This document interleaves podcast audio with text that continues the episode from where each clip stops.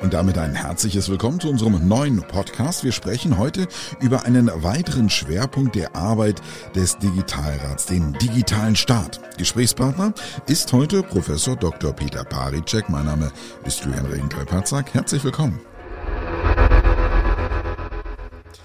Der Digitalrat der letzten Bundesregierung hat sich in seiner Arbeit mit unterschiedlichen Schwerpunkten der Digitalisierung und der digitalen Transformation auseinandergesetzt und die Bundesregierung zu diesem beraten. Unter dem Themenbereich digitaler Staat wurden dabei in erster Linie Empfehlungen zusammengefasst, die den Staat in die Lage versetzen sollen, die digitale Transformation aktiv gestalterisch zu begleiten und ihre Chancen zu nutzen um zu verstehen, worauf es dabei aus der Sicht des Digitalrats ankommt, freuen wir uns heute erneut Professor Dr. Peter Paricek, den Leiter des Kompetenzzentrums öffentliche IT und Mitglied des Digitalrats der ehemaligen Bundesregierung im ÖFET Podcast begrüßen zu dürfen.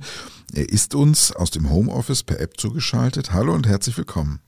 Ja, einen wunderschönen Vormittag. Lieber Herr Professor Paricek, über die Registermodernisierung hatten wir ja bereits mal in einem früheren Podcast gemeinsam gesprochen. Die hatte ja zum Ziel, die Register für eine digitale Verwaltung und Prinzipien wie Once Only zu ertüchtigen und wurde ja auch vom Digitalrat begleitet. Der digitale Staat, unser heutiges Thema, setzt aber deutlich höher an, wenn ich das richtig verstehe. Geben Sie uns doch mal einen kurzen Überblick, was umfasst dieser Begriff grundsätzlich, worauf zielt er ab? Ja, der digitale Staat, der als Thema auch ganz zentral gesetzt war in der, in der letzten Bundesregierung, äh, der umfasst einerseits die Digitalpolitik ähm, äh, in Bezug darauf, also wie kann man äh, besonders digital wirksam seine Politik gestalten, äh, wie kann man besonders digitalisierungstaugliche Gesetze auch verabschieden. Also das ist mal dieser eine Teil. Äh, zweite Teil geht ganz stark natürlich auf, die, auf das Personal, weil die Verwaltung lebt. Ähm, von den Kompetenzen, die innerhalb ähm, der, der Verwaltung vorhanden sind. Und da braucht es eben auch neue Kompetenzen und Fertigkeiten. Äh, und es ist auch ganz generell die Frage, wie kann man die Innovationskraft in allen Bereichen ähm, des, des Staates stärken.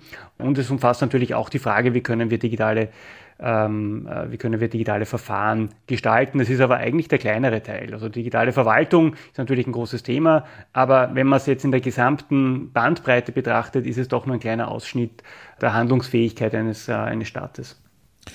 Digitaler Staat hat also erst einmal nicht direkt etwas mit digitaler Verwaltung und E-Government zu tun? Nein, es ist ein, das ist genau, das ist ein Teil davon.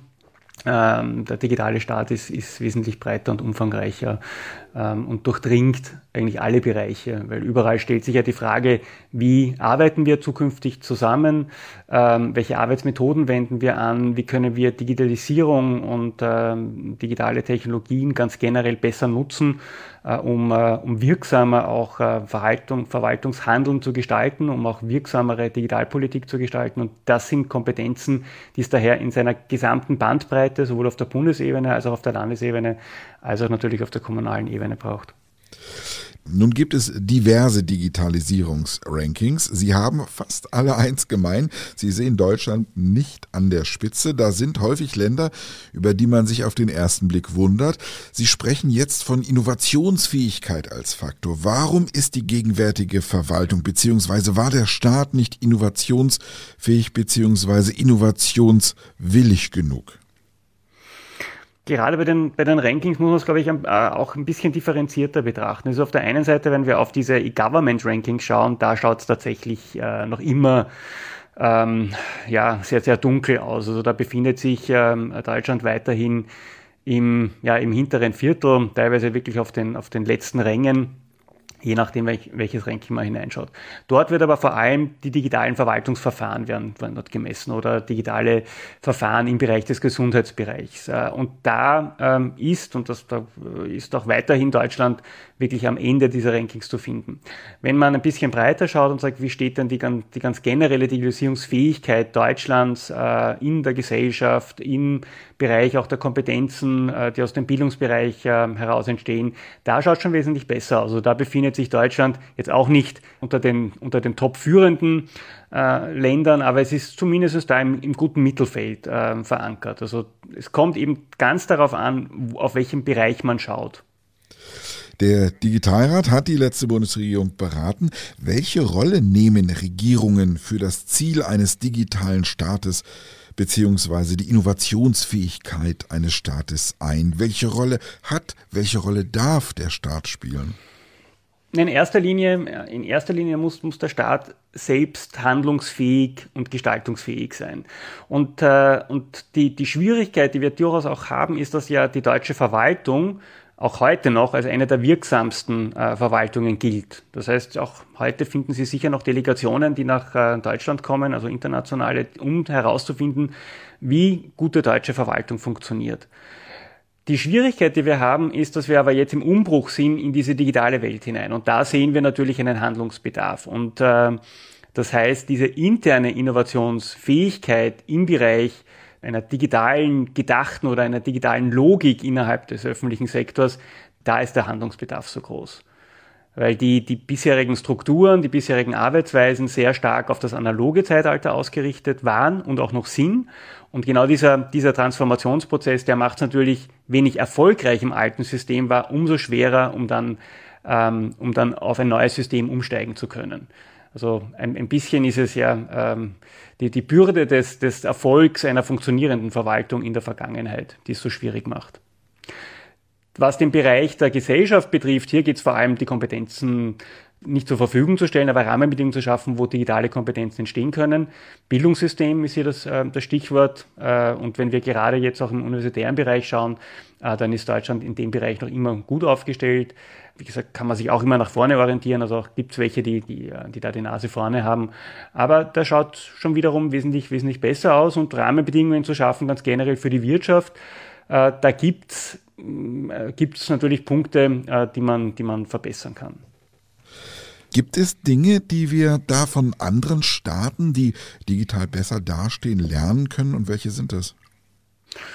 Also was die durchgehende ähm, Strategie betrifft, äh, einer Digitalisierungspolitik, äh, ja, da kann man sich an den nordischen Staaten ganz generell orientieren. Das ist einfach, war dort immer schon ein größeres Thema, teilweise auch der, der Distanz geschuldet, wenn wir nach, nach, nach Schweden beispielsweise schauen. Ähm, teilweise aber auch, weil die, weil, äh, weil die Regierungen erkannt haben, dass das ein Hebel ist, mit dem ich meine Gesellschaft und meine Wirtschaft erfolgreicher machen kann. Hier sind vor allem Dänemark und, und äh, Dänemark und Estland zu nennen. Äh, und das kann man den natürlich nicht eins eins äh, vergleichen mit Deutschland äh, von, den, von den Größenverhältnissen her. Äh, da liegen schon gewaltige ähm, gewaltige Faktoren dazwischen, was die, die Größe betrifft, die Wirtschaft betrifft. Aber das, was man lernen kann, ist diese durchgehende Digitalisierungspolitik, die eigentlich 20 Jahre ähm, äh, zurückverfolgbar ist in, in diesen beiden genannten Ländern. Also das kann man definitiv mitnehmen. Ähm, aus anderen Ländern, wie beispielsweise was die Wirtschaft betrifft, ähm, wir haben noch immer ein sehr starkes Förderungs, ähm, Förderungszugang. Das heißt, es gibt sehr viele Förderungen für Unternehmen, die ähm, äh, allerdings dann sehr wasserfallartig abgearbeitet werden. Das heißt, wir haben auch hier einen sehr traditionellen äh, Zugang der Förderung der Wirtschaft.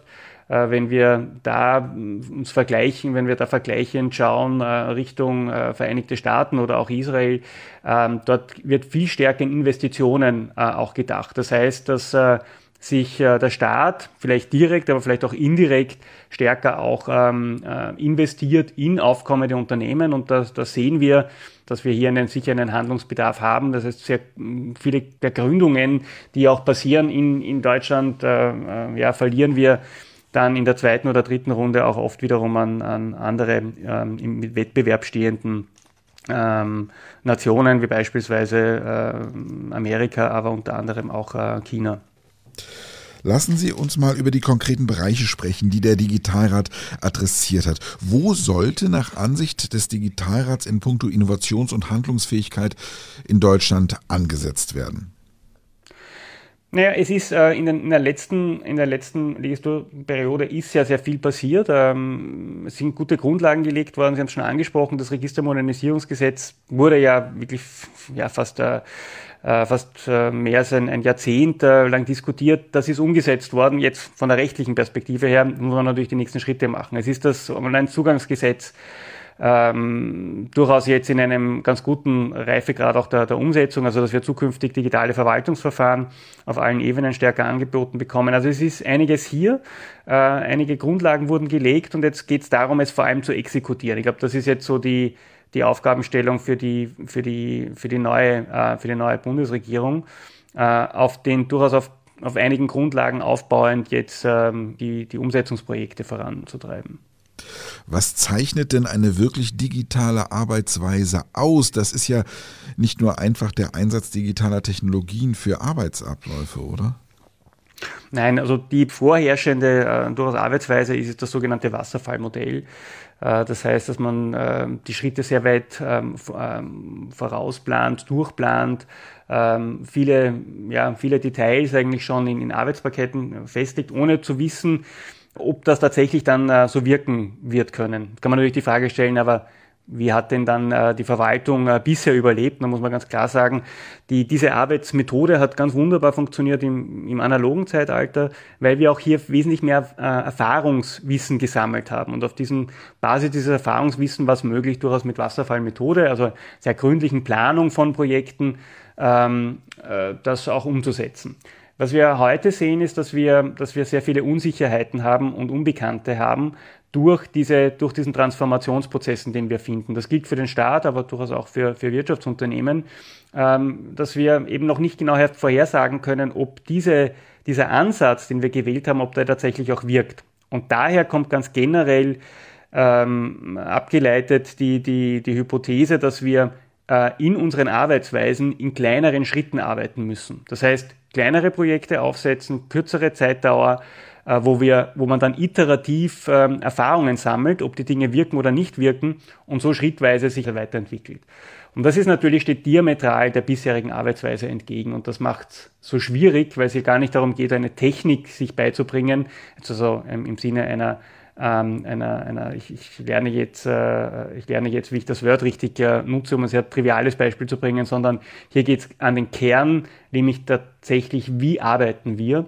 Und, äh, und das ist sehr schwer, das wieder äh, auch zu verlernen und äh, diese neuen Arbeitsweisen sich beizubringen, weil wir im ersten Schritt eigentlich für die bestehenden ähm, Mitarbeiterinnen äh, sich, ja, man muss sich von guten alten und teilweise auch wirksamen Elementen vielleicht auch ein bisschen verabschieden, diese entlernen, um dann wiederum auf dem aufbauend sich die neuen Arbeitsmethoden beizubringen. Und dann kommt noch ähm, dazu, dass die in, im ersten Moment äh, oder auch in der, im ersten Versuch oft nicht funktionieren. Das heißt, ähm, die Skeptiker werden, werden, äh, werden bestätigt, dadurch da, werden bestätigt, dass das ja eh nicht funktionieren kann.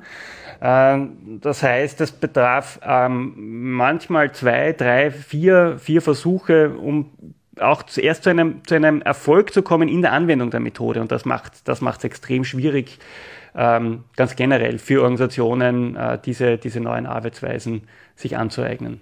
Ist damit diese Personal- und Kulturveränderung gemeint, die von allen Seiten so gefordert wird? Ja, exakt. Genau diese Kultur bildet sich, ein, ja, äh, bildet sich ab in der Art und Weise, wie wir arbeiten, also vor allem im Arbeitsprozess. Also weniger um die Inhalte, sondern das Wie. Ähm, wie arbeiten wir? Und das spiegelt ähm, sich letztendlich dann, äh, das, das bildet dann die Kultur. Und genau dieser Veränderungsprozess ist, ist so schwierig. Äh, damit ist auch noch verbunden, dass ich diese Methode weniger in, in klassisch hierarchischen ähm, äh, Strukturen anwenden kann. Ich eine hohe Entscheidungskompetenz der kleineren Teams, die üblicherweise an solchen Projekten arbeiten, ähm, auch, äh, auch diese delegieren äh, können muss. Und ähm, dass man in kleineren transdisziplinären Teams arbeitet. Und das, all das steht dem jetzigen Zuschnitt ein wenig entgegen. Wir hatten ja eingangs äh, die Registermodernisierung angesprochen, die der Digitalrat begleitet hat. Welche weiteren Projekte haben Sie denn anstoßen können, die auf dieses Ziel eines digitalen Staates einzahlen? Gibt es da Punkte, wo Sie sagen, das haben wir geschafft, da sind wir stolz drauf? Ja, also besonders stolz sind wir, glaube ich, alle, dass, dass wir auch, auch Themen gesetzt haben, die vorher gar nicht so deutlich ähm, äh, so deutlich absehbar war, dass das gelingen wird können. Das ist ähm, beispielsweise die, Etablierung der Datennutzungsstrategie. Ähm, das ist ganz sicher auch das Registermodernisierungsgesetz, weil auch mit dem haben wir eigentlich nicht gerechnet, dass wir ja da doch eine sehr ähm, zentrale Rolle äh, auch spielen werden können. Äh, und wir haben auch nicht damit gerechnet, dass es tatsächlich gelingt, die Idee, die wir durchaus vorgestellt haben, aber dass wir die Idee einer, einer Inhouse, ähm, eines Inhouse-Startups tatsächlich so weit bringen, dass es auch umgesetzt werden kann. Äh, und äh, das ist Digital ähm, Services for Germany, äh, das äh, gegründet wurde von der, ähm, von der letzten Bundesregierung und jetzt äh, erfolgreich auch in, den, in, die, in die bestehende Bundesregierung hineinwirken kann. Und, und das ist, glaube ich, auch wichtig, dass Elemente überbleiben, die auch, die auch äh, wirksam sind über eine, eine Periode hinaus. Und das sind diese drei Elemente. Die Datennutzungsstrategie, die weiterhin umgesetzt wird, das Registermodernisierungsgesetz, das eigentlich jetzt die Grundlage für die Umsetzung äh, der Registerharmonisierung ähm, bietet und eine, eine Einheit, die digitale Innovation in die Häuser hineintragen kann, in die Ministerien hineintragen kann und da auch diese neue Arbeitsweise damit gut transportiert wird. Über den digitalen Staat aus der Perspektive des Digitalrats der Bundesregierung haben wir heute mit Professor Dr. Peter Paricek gesprochen. Er ist der Leiter des Kompetenzzentrums öffentliche IT, kurz ÖFIT am Fraunhofer Fokus und Mitglied des Digitalrats der letzten Bundesregierung. Lieber Herr Professor Dr. Paricek, vielen, vielen herzlichen Dank für das nette Gespräch. Vielen Dank.